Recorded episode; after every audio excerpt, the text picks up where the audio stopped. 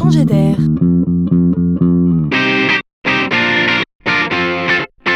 C'est la chronique de Laurent Collen. On sait à quel point l'expérience client est clé aujourd'hui dans l'attractivité d'une marque ou d'une enseigne.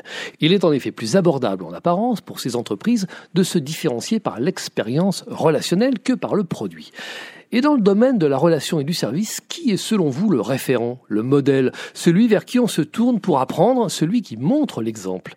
C'est bien sûr l'hôtellerie de luxe, car le luxe est aussi et surtout dans l'attention portée aux clients. Alors ici aussi, on innove. Et ce sont les hôtels Moxie du groupe américain Alliot International qui ouvrent la voie.